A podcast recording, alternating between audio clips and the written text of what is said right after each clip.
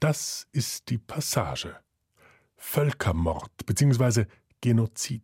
Das ist ein Begriff von großer Tragweite.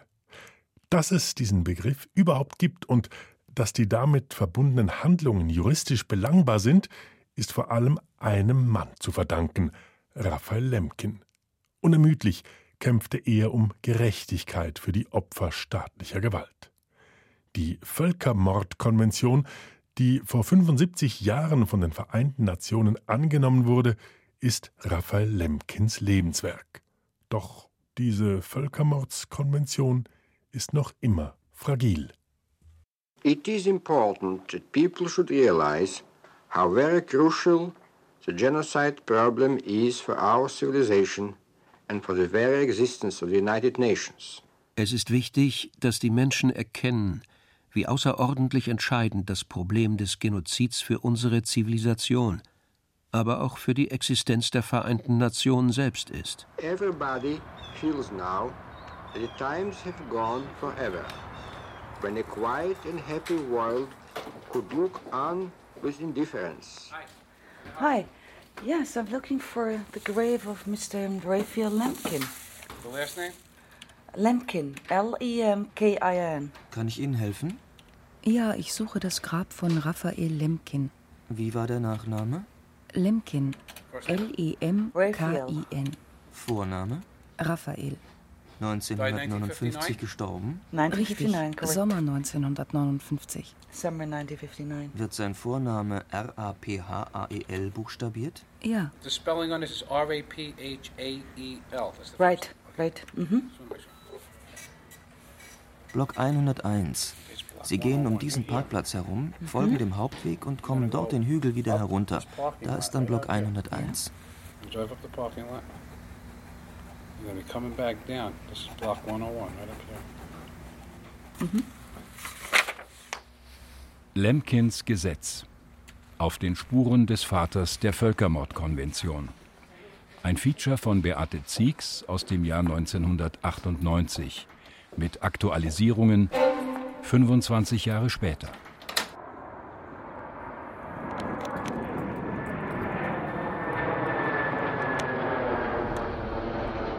er ist nicht mit dem Flugzeug in die USA gekommen. Damals 1941, getrieben von den Nazis. In 1939, when the first bombs fell on Warsaw, the city in which I lived, I knew that this was more than war, that this was the beginning of genocide on a large scale. Als im September 1939 die ersten Bomben auf Warschau fielen, die Stadt, in der er lebte, wusste er, dass dies mehr als ein Krieg, dass dies der Beginn von Völkermord war. Eines Völkermords in großem Maßstab. Völkermord? Den Begriff gab es noch nicht, als er den Warschauer Bahnhof erreichte und sich in den Zug presste, der von einer Bombe in zwei Stücke gerissen werden sollte, noch bevor er die Vororte von Warschau durchquert hatte. Ich wurde am 24. Juni 1900 in einen Teil der Welt hineingeboren, der je nach den historischen Gegebenheiten mal Litauen, mal Weißrussland genannt wird. Der Bauernhof meiner Eltern hieß Oserisko und lag 22 Kilometer von Wolkowisk entfernt im Bezirk Bialystok. Dort verbrachte er die ersten zehn Jahre seiner Kindheit. Glücklich. Wie die meisten jüdischen Knaben in jener Zeit lernte er noch weit vor seinem sechsten Lebensjahr lesen und schreiben. Im Winter, wenn sich fremde Männer aus der Stadt einquartierten und gegen Kost und Logis die Kinder mit flüsterndem Gemurmel in die Lehren der Tora einweihten. Im Sommer, wenn er einen dicken Schmöker unterm Arm mit dem selbst gebastelten Floß auf den See hinaus paddelte oder sich in der Tiefe des Waldes ein weiches Bett aus trockenen Blättern und Kiefernadeln machte. Immer hungrig nach Träumen und nach Antworten. Warum, wollte er zum Beispiel von seiner Mutter wissen, Warum haben die Christen denn nicht die Polizei gerufen, als die Römer sie verfolgten? Glaubst du etwa, dass die ihnen geholfen hätte?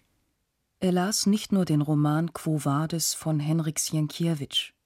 Er las über die Zerstörung Karthagos, über die Vertreibung der Hugenotten aus Frankreich, über die Verfolgung der Katholiken in Japan oder der Muslime in Spanien. Er las und las. Las sich, dann schon Gymnasiast, in die Gegenwart hinein.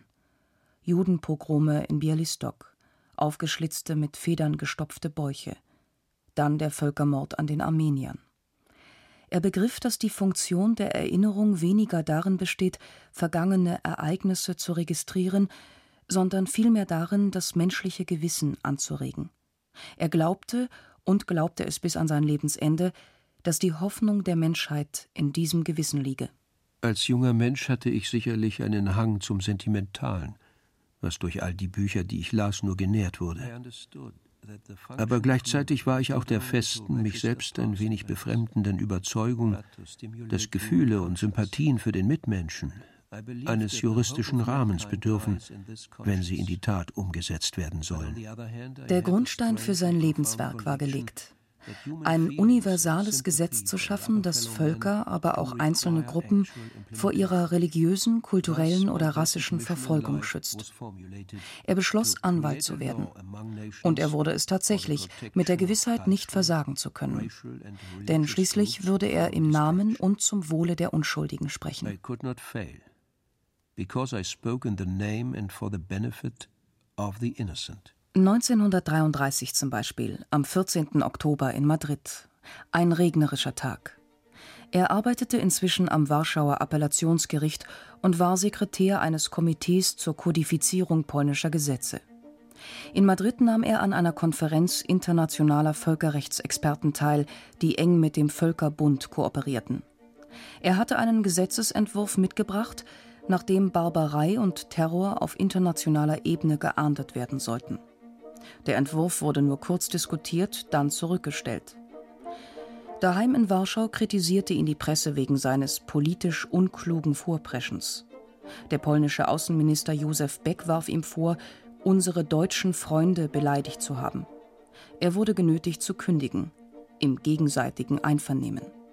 Aber er gab nicht auf, konnte nicht aufgeben, seitdem er Hitlers Mein Kampf gelesen hatte, wurde unruhiger und unruhiger, hetzte von einer europäischen Hauptstadt in die andere, wo immer Juristen des Völkerbundes sich trafen.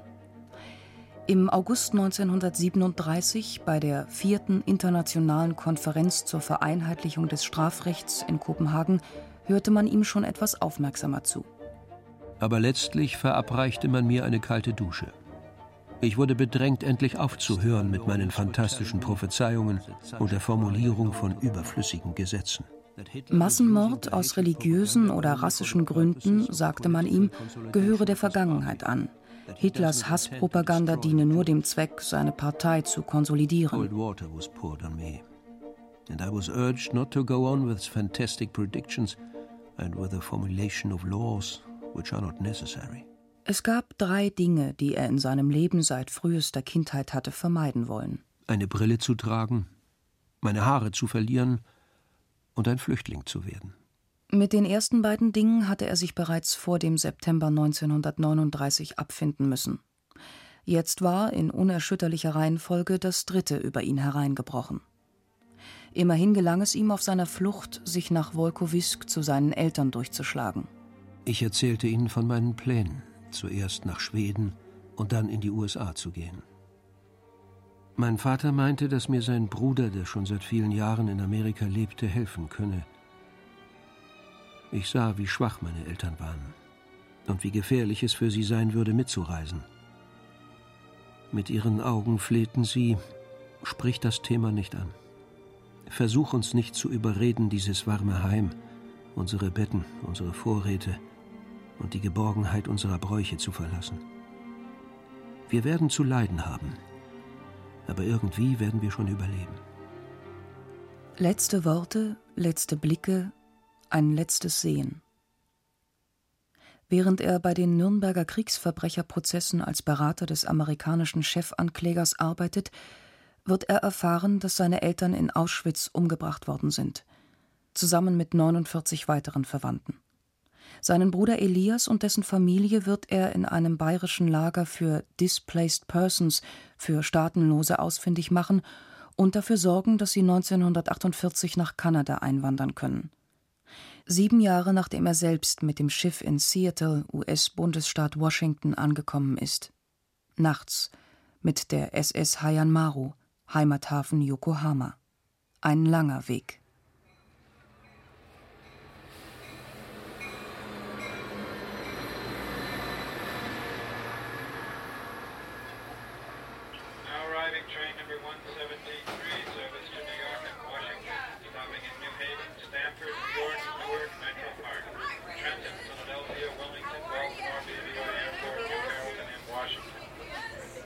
In Old Saybrook steigt außer mir nur noch eine überdrehte New Yorkerin aus, die ihre Verwandten in der Provinz besucht.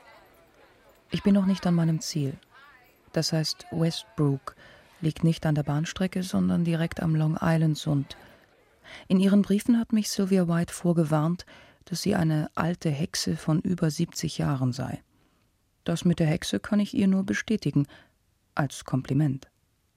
Aber das mit dem Alter, am Bahnhof habe ich sie für ihre eigene Tochter gehalten.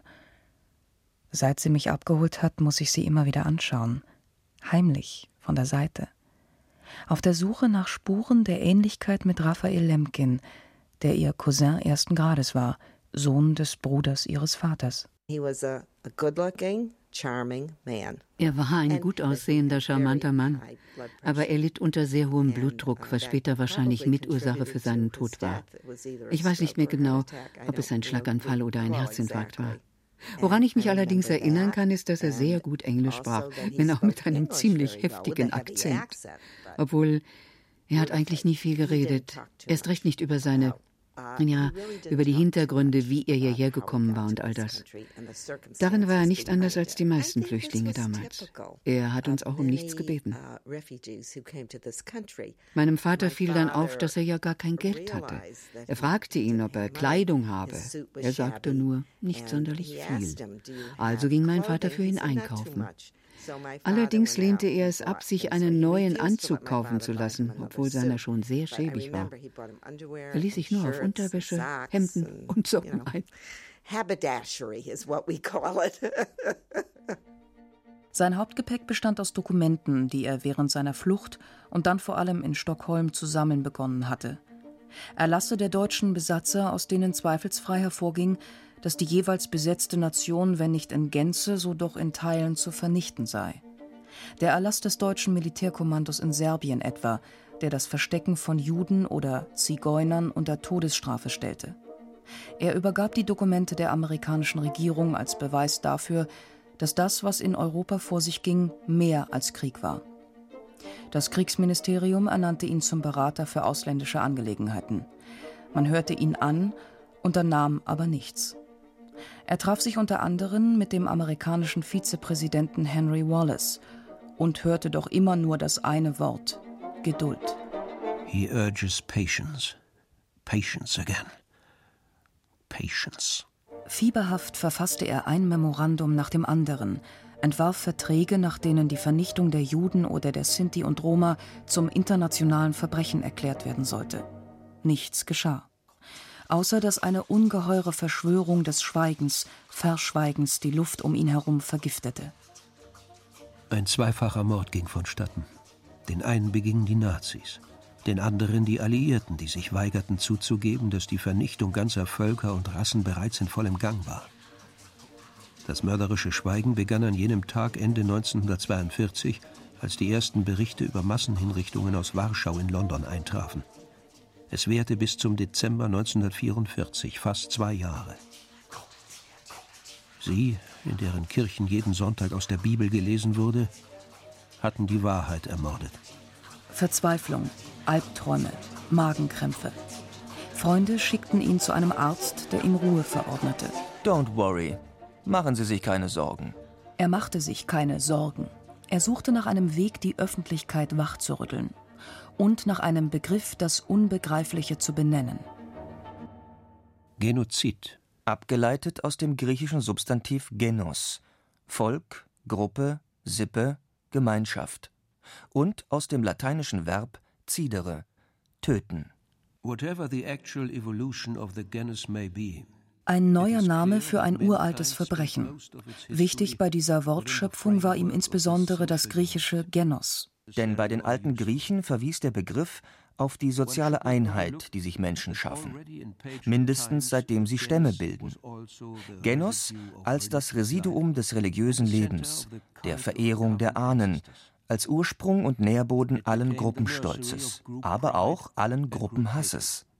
Ein zu allen Zeiten gefährlicher Nährboden. Gedruckt erschien der Begriff Genozid zum ersten Mal 1944 in seinem Buch Axis Rule in Occupied Europe, ein Werk von fast 700 Seiten über die gesetzlichen Bestimmungen der Achsenmächte im besetzten Europa. Kapitel 9 Genozid. Konzept und Definition. Techniken des Genozids. Vorschläge zur gesetzlichen Ahndung von Völkermord in Kriegs- wie in Friedenszeiten. Das Wort vom Genozid machte Furore, zumindest in interessierten Kreisen. Das Buch selbst gehörte zum Standard-Nachschlagewerk der englischen und amerikanischen Ankläger bei den Nürnberger Prozessen. Es schien, als habe er den Durchbruch geschafft. He made the impression of a dedicated person, a serious person and a very sad person. Auf Benjamin Ferenc machte Raphael Lemkin damals in Nürnberg den Eindruck eines Menschen, der sein Leben ganz und gar einer einzigen Sache widmet. Und den eines sehr traurigen Menschen. Er war bedrückt durch die Tatsache, dass seine Familie umgebracht worden war. Und es bedrückte ihn, dass die Öffentlichkeit nicht begreifen wollte, dass das, was seiner Familie widerfahren war, ein internationales Verbrechen ist. Dass anderen Menschen woanders wieder zugefügt werden kann und deshalb aufs Schärfste zu verurteilen ist. Benjamin Ferenc kam als amerikanischer Soldat nach Deutschland, als Befreier. Gerade erst 27 Jahre alt wurde er zum Chefankläger der Vereinigten Staaten im Prozess gegen 22 Einsatzgruppenleiter ernannt, die in den von den Nazis besetzten Gebieten für sogenannte Vergeltungsmaßnahmen an der Zivilbevölkerung verantwortlich gewesen waren. Von den 22 Angeklagten wurden 13 zum Tode verurteilt. Als Soldat in die Konzentrationslager gegangen zu sein, als Befreier zu erleben, wie die Gasöfen noch warm sind, mit den bloßen Händen Leichen auszugraben, dieses Abschlachten gesehen zu haben und dann in Nürnberg die Täter kennenzulernen, ihre Mentalität zu studieren, die Beweise für ihre Taten vor Augen zu haben und zu begreifen, dass das alles woanders in der Welt jederzeit wieder geschehen kann. Wissen Sie, das hatte großen Einfluss auf mein Leben und auf das, was ich mir als Lebensziel setzte. Ich wollte den nächsten Holocaust verhindern, denn ich sah ihn kommen. Und er ist ja auch tatsächlich gekommen. Während Benjamin Ferenc, ein mit seinem Zorn und Witz so gar nicht alter Mann, nun von den Völkermorden in Ruanda und im ehemaligen Jugoslawien zu reden beginnt, von Pol Pot und Idi Amin, während er erklärt, dass er deshalb noch immer in der UNO herumläuft und unbeirrbar für die Schaffung eines unabhängigen internationalen Strafgerichtshofes kämpft, während ich ihm zuhöre, denke ich, welch ein leerer Wahn es ist, von jemandem irgendetwas über jemand anderen erfahren zu wollen, den man selbst nicht gekannt hat. Ich höre zu und projiziere gleichzeitig ein Foto Raphael Lemkins auf das Gesicht mir gegenüber. Mache den Ort, an dem wir uns befinden, irgendeine Durchgangshalle im Erdgeschoss des UN-Hauptquartiers, zum Katalysator für andere Orte und Bilder. Warum fühle ich plötzlich seine Hand auf meiner? Well, sagt Benjamin Ferenc, und dann noch, you know.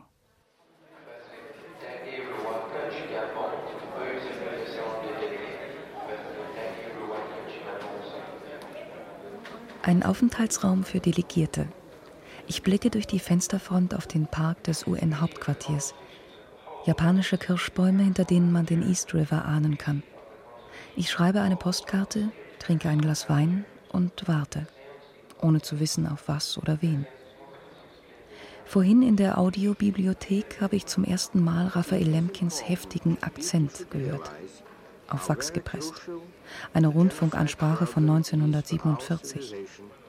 Sonst habe ich von ihm keine Spuren gefunden in den Gängen und Fluren.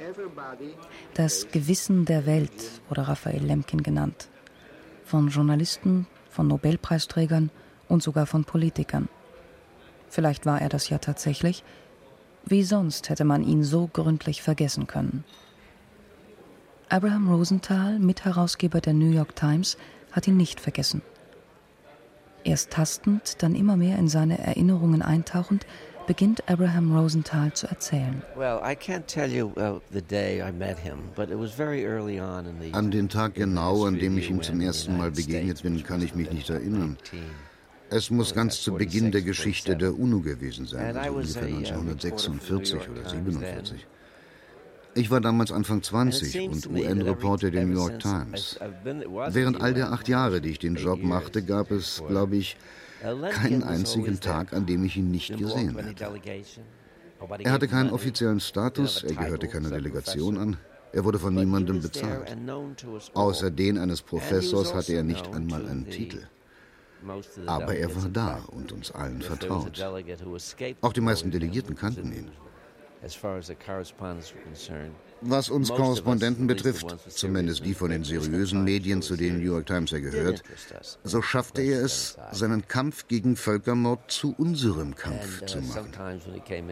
Fast jeden Tag tauchte plötzlich sein Kopf vor einem unserer Schreibtische auf. Manchmal guckte er auch zur Tür herein. Oft mussten wir dann sagen, mein lieber Lemkin, manchmal auch Raphael, aber meistens Lemkin. Also Lemkin, hören Sie zu. Wir müssen auch noch andere Geschichten schreiben. Das hat er immer verstanden. Es ging ihm ja nicht um seine Person. Na, dann machen Sie das mal, sagte er nur, ich komme morgen wieder. Allerdings muss ich gestehen, dass wir kein großes Vertrauen darin hatten, dass ein Gesetz der UNO, zu deren Mitgliedern die schlimmsten Verbrecherstaaten gehören, die sich einen Dreck darum scheren, das einzuhalten, was sie unterschreiben, dass ein Gesetz mit deren Unterschrift irgendetwas bewirken würde. Aber obwohl wir nicht daran glauben konnten, zumindest ich nicht, war die Idee einfach gut.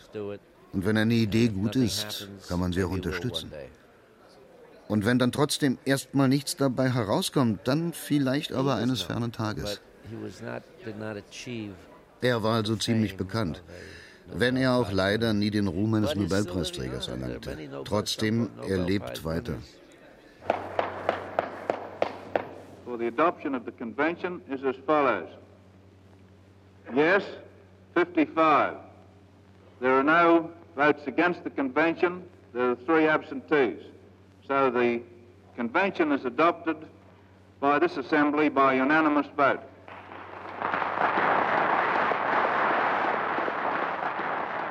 Neunter Dezember 1948. Der australische Außenminister Herbert Evatt verkündet im Pariser Palais de Chaillot die einstimmige Annahme der Konvention zur Verhütung und Bestrafung von Völkermord durch die UN-Vollversammlung. Am Tag darauf, dem 10. Dezember 1948, nahm die Vollversammlung auch die Allgemeine Erklärung der Menschenrechte an. Die sozialistischen Länder sowie Saudi-Arabien und Südafrika enthielten sich allerdings ihrer Stimme.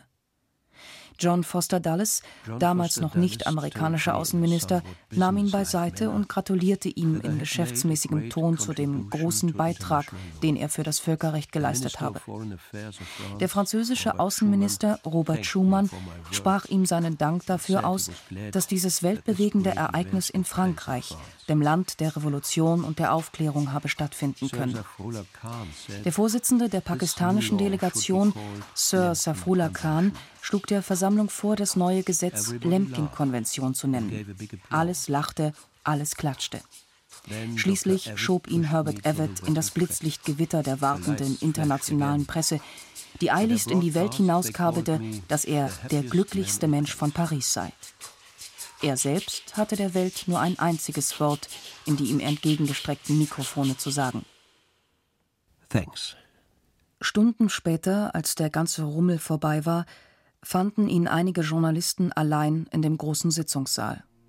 Er saß im Dunkeln, auf dem Platz, den er während der Wochen und Monate immer eingenommen hatte, direkt unterhalb des Rednerpultes.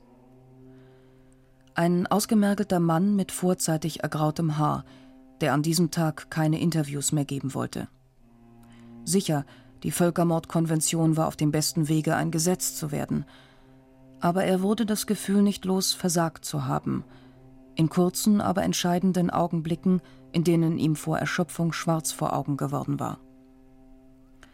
Zwei Tage später, am 11. Dezember 1948, während die ersten 22 Nationen die Konvention unterzeichneten, lag er im Krankenhaus. Wie immer hörte er nicht auf die Diagnose der Ärzte, sondern stellte sie sich selbst. Genoziditis.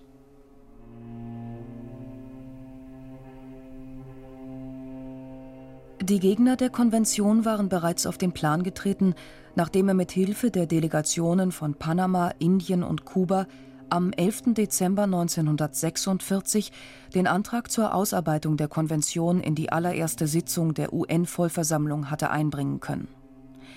Die American Bar Association, eine einflussreiche Vereinigung von Richtern und Anwälten, warf ihm vor, er habe ein Verbrechen erfunden, nur um seinen Begriff des Genozids nachträglich mit Inhalt zu füllen. Andere, nicht minder einflussreiche Gruppen gingen in Opposition zu seiner Forderung, dass Völkermord unabhängig vom Tatbestand des Krieges strafbar sein müsse.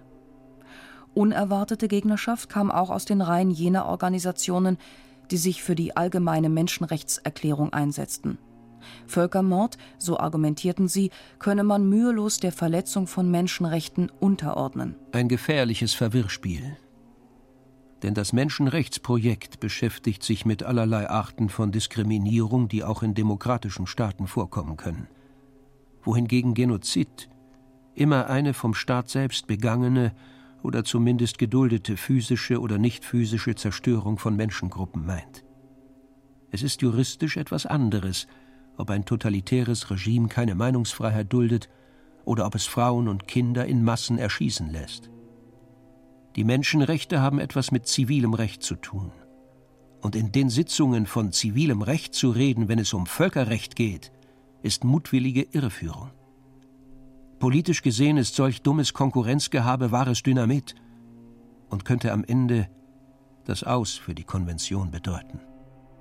Noch 1948 in Paris hatte er alle Mühe, die Delegierten davon abzuhalten, sich auf die Seite der Menschenrechtler ziehen zu lassen, die in ihrer Mehrheit die Völkermordkonvention für überflüssig hielten.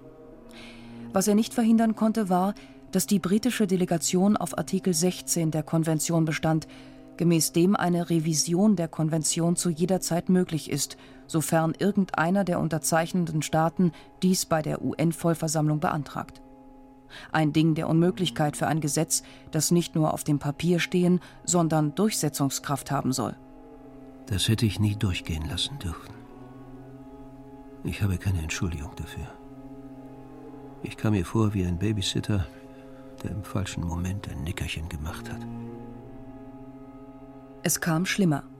Mit ihrer einstimmigen Annahme am 9. Dezember 1948 war die Konvention noch lange kein Gesetz. Dazu bedurfte es nicht nur der Unterzeichnung, sondern der Ratifizierung von mindestens 20 Staaten. Unermüdlich schrieb er in allen Sprachen, die er beherrschte, an Außenminister, Staatsoberhäupter oder UN-Delegierte. Er schrieb an Erzbischöfe und Bischöfe, Gewerkschaftsführer und Wissenschaftler. Er arbeitete bis zur Erschöpfung, stellte fast im Alleingang eine weltweite Bewegung auf die Beine, verarmte, lieh sich Geld von Freunden, hungerte, um die horrenden Postgebühren bezahlen zu können. Am 16. Oktober 1950 war es dann soweit. 24 Nationen, vier mehr als erforderlich, ratifizierten die Konvention. 90 Tage später trat sie als Gesetz in Kraft. Aber um welchen Preis? Sie zerbrechen mir das Herz. Und wollen dennoch, dass ich lächle.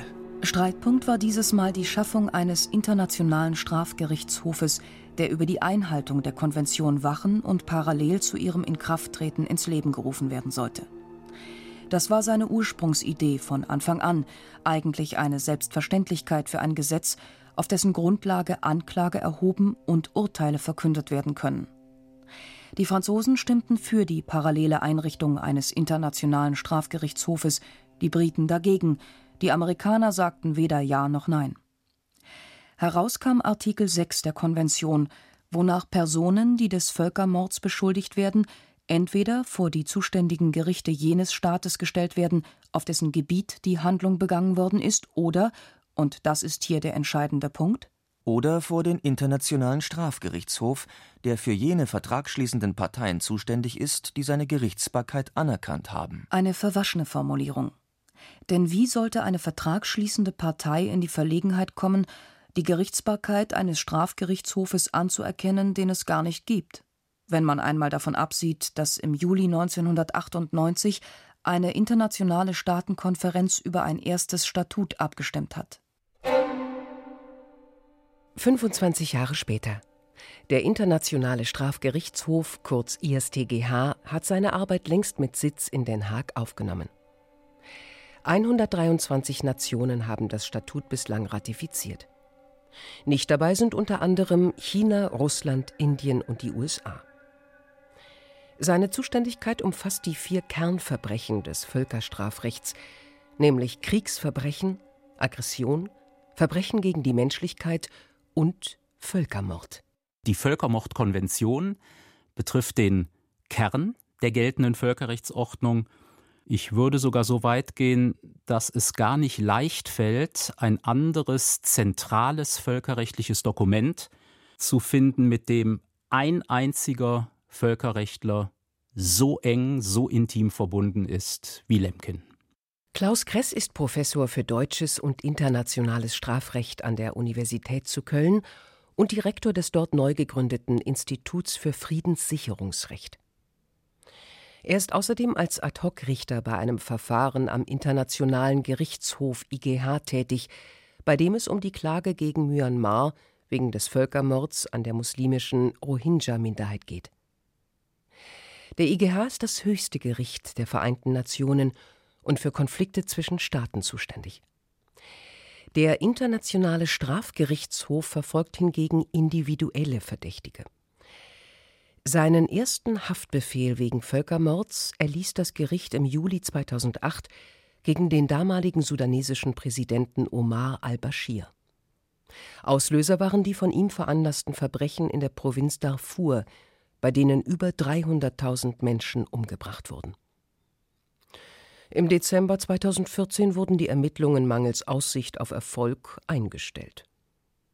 Im Februar 2020 gab die sudanesische Übergangsregierung bekannt, dass al-Bashir an den ISDGH ausgeliefert werde.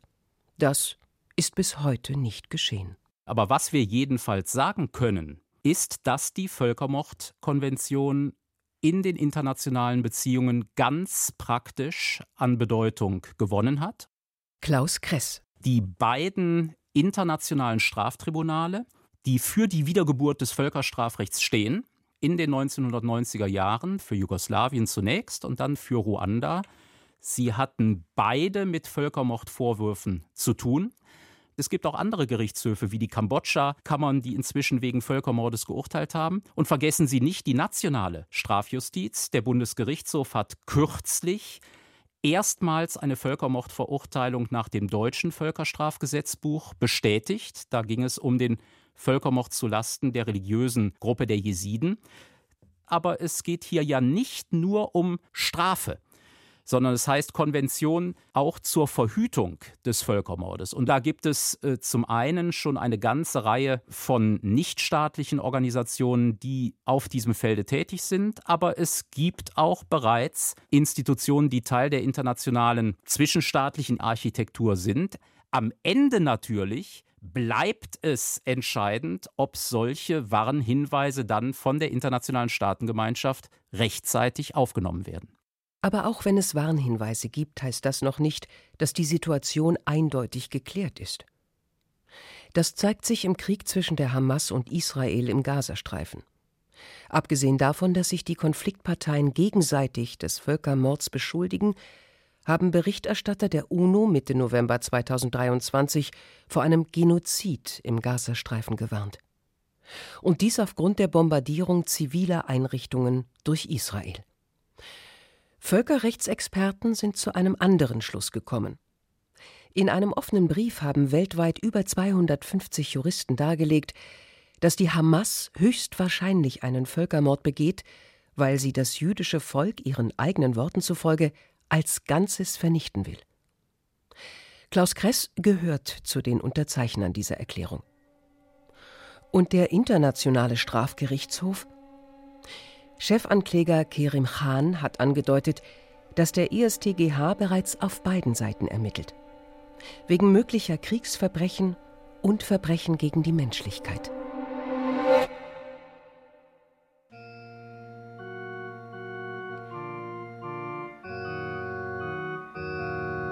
Das Hillcrest Retirement ist eine gute Adresse für Senioren, sofern sie sich dieses anderthalb Autostunden von New York abgelegene ruhige Idyll inmitten sanfter Ausläufer der Pocono Mountains leisten können.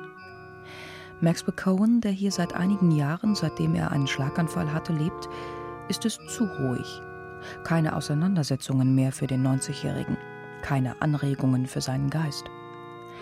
Umso mehr holt er in den paar Tagen, in denen ich sein Gast bin, alles aus seiner Erinnerung hervor und sei es, dass er mir auf einer ausgedienten Yamaha-Orgel, die in einer Ecke des Aufenthaltsraumes steht, in dem die Heimbewohner sonst an langen Tischen Bingo spielen, ein kleines Privatkonzert gibt.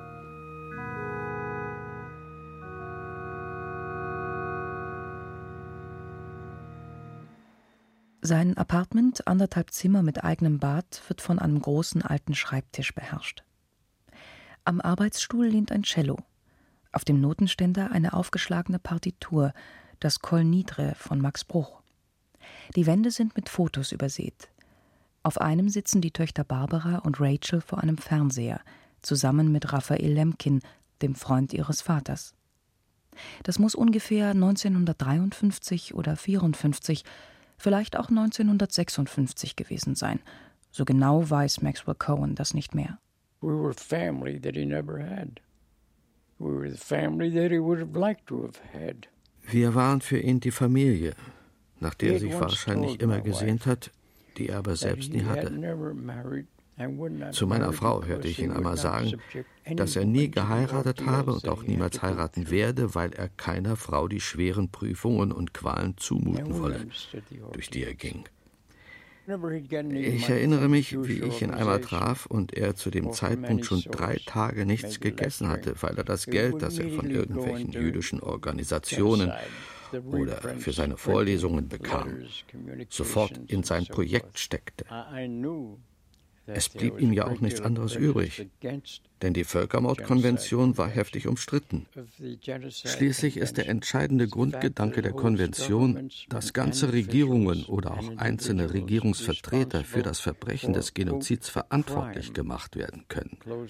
Das heißt nichts anderes, als dass die Völkermordkonvention das historisch gewachsene Konzept der Immunität und der Staatssouveränität außer Kraft setzt. Die Immunität kann sogar rückwirkend aufgehoben werden. Ein solches Verständnis von Recht und Politik war dem Wesen nach absolut radikal. Ich würde sogar sagen, es war revolutionär. Wen kann es da verwundern, wenn es viele und mächtige Gegner gab. Auch in diesem ach so demokratischen Land, in dem Jahre vergehen mussten, bis die Konvention endlich ratifiziert wurde. Der Krieg in Korea, der Krieg in Indochina, der Krieg in Vietnam, mal ein Putsch in Afrika, mal einer in Lateinamerika, irgendeinen Grund hatten die USA immer, die Konvention nicht zu ratifizieren und damit einer möglichen Anklage wegen Völkermords zu entgehen. 1988 taten sie es dann schließlich doch, fast 30 Jahre nach Raphael Lemkins Tod. Herzinfarkt in einem Bürohaus an der Park Avenue am 28. August 1959. And I began Maxwell Cohen greift zu einem kleinen Stapel mit Dokumenten, die er für mich bereitgelegt hat. Kontoauszüge zum Beispiel. Raphael Lemkin hinterließ nur wenige Dollar, die nicht einmal die Kosten für die Beerdigung auf dem Mount Hebron deckten. Dann die Sterbeurkunde und zwei Gedichte. Sie waren enge Freunde, Maxwell Cohen und Raphael Lemkin, Geistesverwandte. Denn Maxwell Cohen war, wie Raphael Lemkin, Anwalt Ende der 60er Jahre vertrat er während des nigerianischen Bürgerkrieges die Seite Biafras, arbeitete eine Anklage wegen Völkermords aus. Vergebens. Etwa zwei Millionen Menschen kamen bei den Massakern ums Leben, darunter die Hälfte aller biafranischen Kinder. Wir waren uns ohne Zweifel in vielerlei Hinsicht ähnlich aber verglichen mit mir war er viel weiser. Noch jetzt, während ich mit Ihnen rede, erschüttert es mich irgendwie, dass dieser kultivierte, gebildete Mensch, ein Yale-Professor von internationalem Ruf, mich um Rat fragen sollte. Ausgerechnet mich, einen Anwalt, der in der Armut und dem kriminellen Milieu von East Harlem aufgewachsen ist, kein lausiger Schüler war und nicht einmal den Highschool-Abschluss schaffte, weil er nur Hockey im Sinn hatte und ansonsten in Büchereien herumhing. Und doch gibt es ein bisschen Lemkin auch in mir. Und das mag er gespürt haben.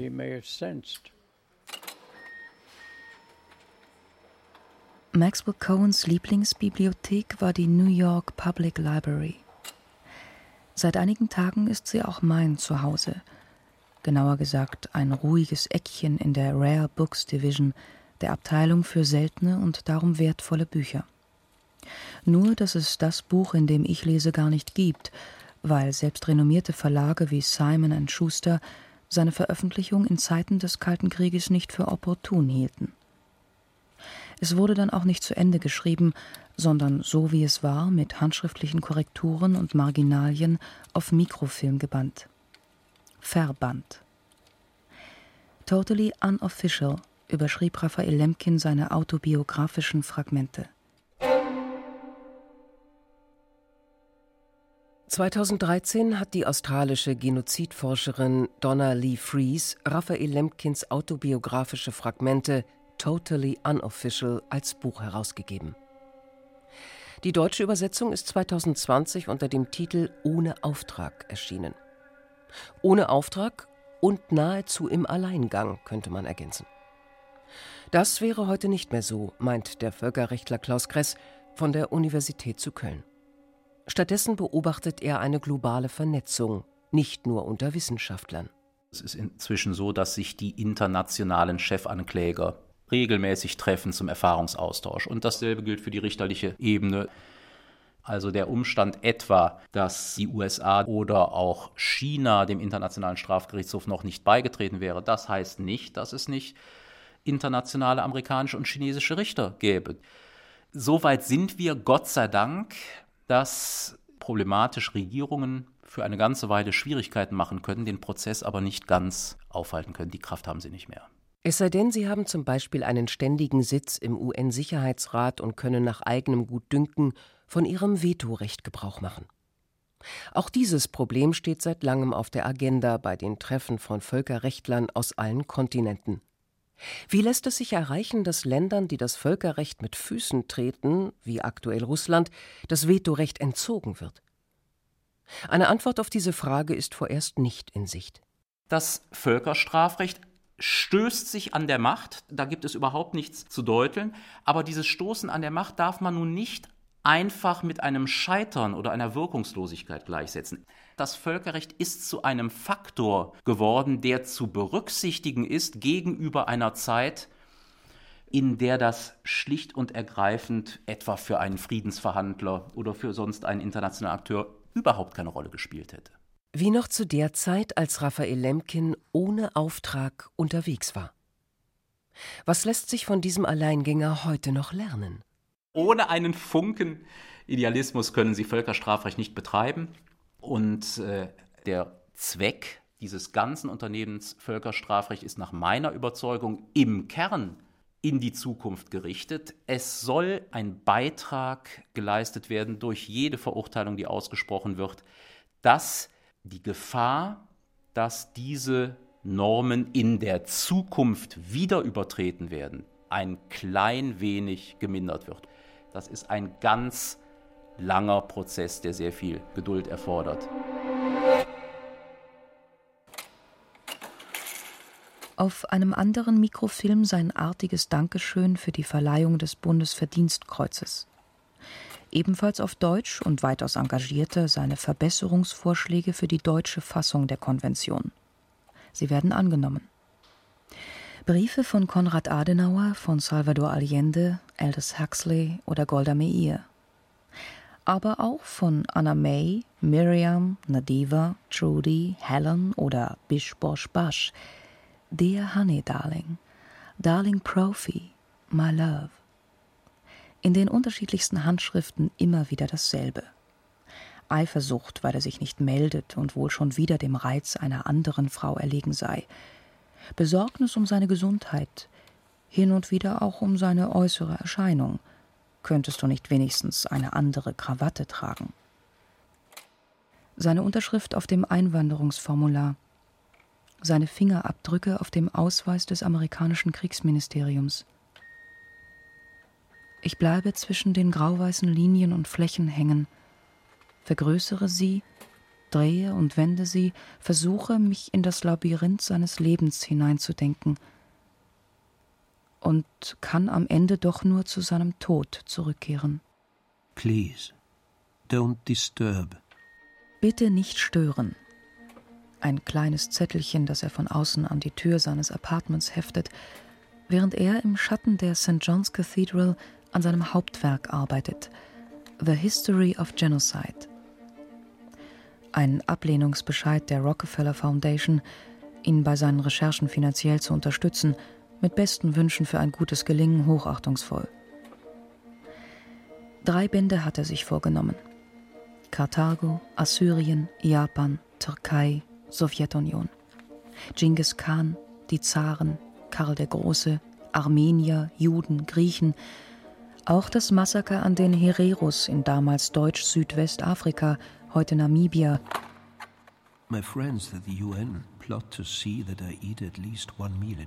Er schreibt und schreibt mit schwindender Energie. Seine Freunde in der UNO kümmern sich darum, dass er wenigstens einmal am Tag eine warme Mahlzeit zu sich nimmt. Die Fürsorge beschämt ihn. Manchmal kann er seinen Stolz überwinden. Dann leiht er sich Geld, um seine Miete zahlen zu können. Wenn er nach kurzer Zeit erneut im Rückstand ist, bekommt er nachts Besuch von seinem Vermieter, der ihn zusammenstaucht. Weil der Vermieter den Riegel blockiert, kann er sein Apartment nicht mehr abschließen und schiebt eine Anrichte von innen gegen die Tür. Nacht für Nacht. Please don't disturb. Derweil haben 60 Nationen die Völkermordkonvention ratifiziert.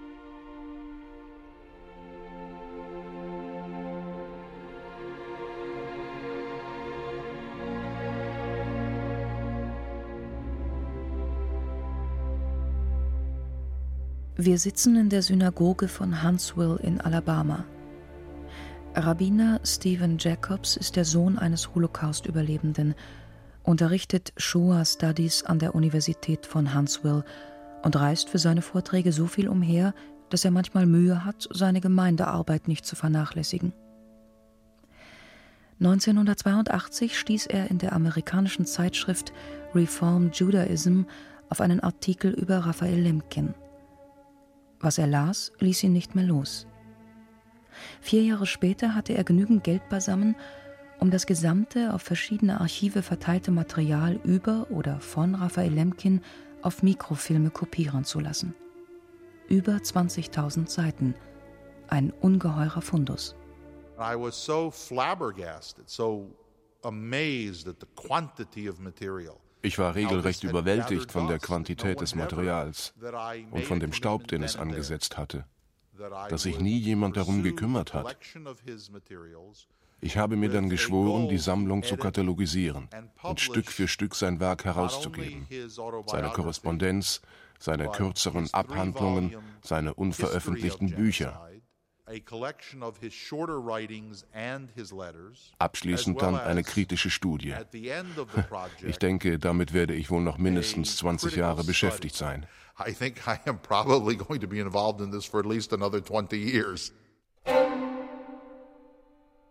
Die Ahnung von Stephen Jacobs hat sich mehr als bewahrheitet. Bereits 1992 hatte er Not Guilty Raphael Lemkins Thoughts on Nazi Genocide herausgegeben eine Aufarbeitung der Nürnberger Prozesse, in der Raphael Lemkin die mündlichen und schriftlichen Aussagen der Angeklagten vor und während der Prozesse protokolliert und sie sowohl der juristischen Beweisführung als auch den Aussagen der Zeugen gegenüberstellt. Eine Pionierleistung insofern, als Raphael Lemkin mit juristischem Scharfsinn die Wandlung in den Aussagen einzelner Angeklagter analysiert vom anfänglichen Schuldbekenntnis bis zur Unschuldserklärung. Auch an die Überarbeitung von Raphael Lemkins anderer Pionierleistung, Der dreibändigen Geschichte des Völkermords hat sich Stephen Jacobs inzwischen gemacht. 2014 erschien Lemkin on Genocide. Jacobs ist außerdem Mitbegründer der International Association of Genocide Scholars, Förderer des Lemkin Book Award, der seit 2000 alle zwei Jahre vom New Yorker Institute for the Study of Genocide verliehen wird und, und, und, und. Man kommt also immer wieder auf ihn zurück, wenn es um den Weltfrieden oder andere Phrasen geht. Nur, dass es für ihn eben keine Phrasen waren, sondern eine Vision, aus der er eine handfeste Idee entwickelte. Und das unterscheidet ihn von uns. Faber, Katz, Davidson. Man Becker, kommt immer wieder auf ihn zurück. Auch für meine Reise ist er Adresse und Absender zugleich. Eingekeilt zwischen den Hochstraßen, die zu den Flughäfen John F. Kennedy und LaGuardia führen, ist der Mount Hebron Cemetery kein Ort, der sonderlich zum Verweilen einlädt. Außerdem fegt ein bitterkalter Wind über den Friedhof. In 15 Minuten wird das Hauptportal geschlossen und ich habe sein Grab noch immer nicht gefunden. Die Nummer habe ich zwar, 238, aber was nutzt sie mir, wenn die meisten Gräber von Block 101 nicht nummeriert sind? Doch plötzlich Maurice Lemkin, William Lemkin, Howard Lemkin, Dr. Raphael Lemkin. 1900 bis 1959. Beloved brother and uncle. Father of the Genocide Convention. Ein flacher, einfacher Stein, über den ich fast gestolpert wäre. Ich lege einen Stein auf den Stein, setze mich in das feuchte Gras und falte das dünne Schreibmaschinenpapier mit seinen Gedichten auseinander, die mir Maxwell Cohen geschenkt hat. Autumn, gelbe Blätter, die das Yellow Leaves, rosige Life's Thieves, Rosy Cheeks, das vergilbte Gesicht Child, eines alten Mannes seeks, wird die Menschheit nicht aufhalten. Old man's yellowed face will not stop the human race. Herbst. Extraordinary man, extraordinary life. Someday history eines Tages wird die Geschichte begreifen, was er geleistet hat. Und wenn sie es nicht tut, so wird es die Entwicklung unserer Zivilisation zeigen, auf dass es für unsere Enkelkinder und all die Generationen nach ihnen nie wieder Völkermord gebe. Denn dieser Mann, er war die Zukunft. Lemkins Gesetz. It is important that people should realize es ist wichtig, dass die Menschen erkennen, wie außerordentlich entscheidend das Problem des Genozids für unsere Zivilisation, aber auch für die Existenz der Vereinten Nationen selbst ist.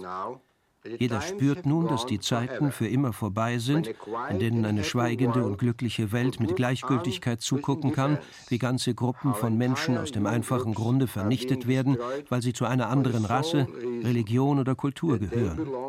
Die Geschichte und die Gegenwart sind voll von Fällen des Genozids. Die Welt hat sich entschlossen, diesem Verbrechen ein Ende zu bereiten.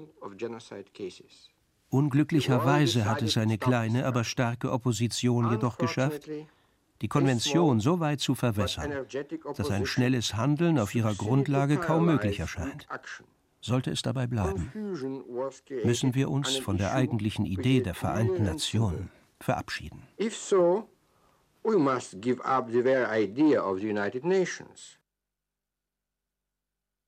Lemkins Gesetz auf den Spuren des Vaters der Völkermordkonvention.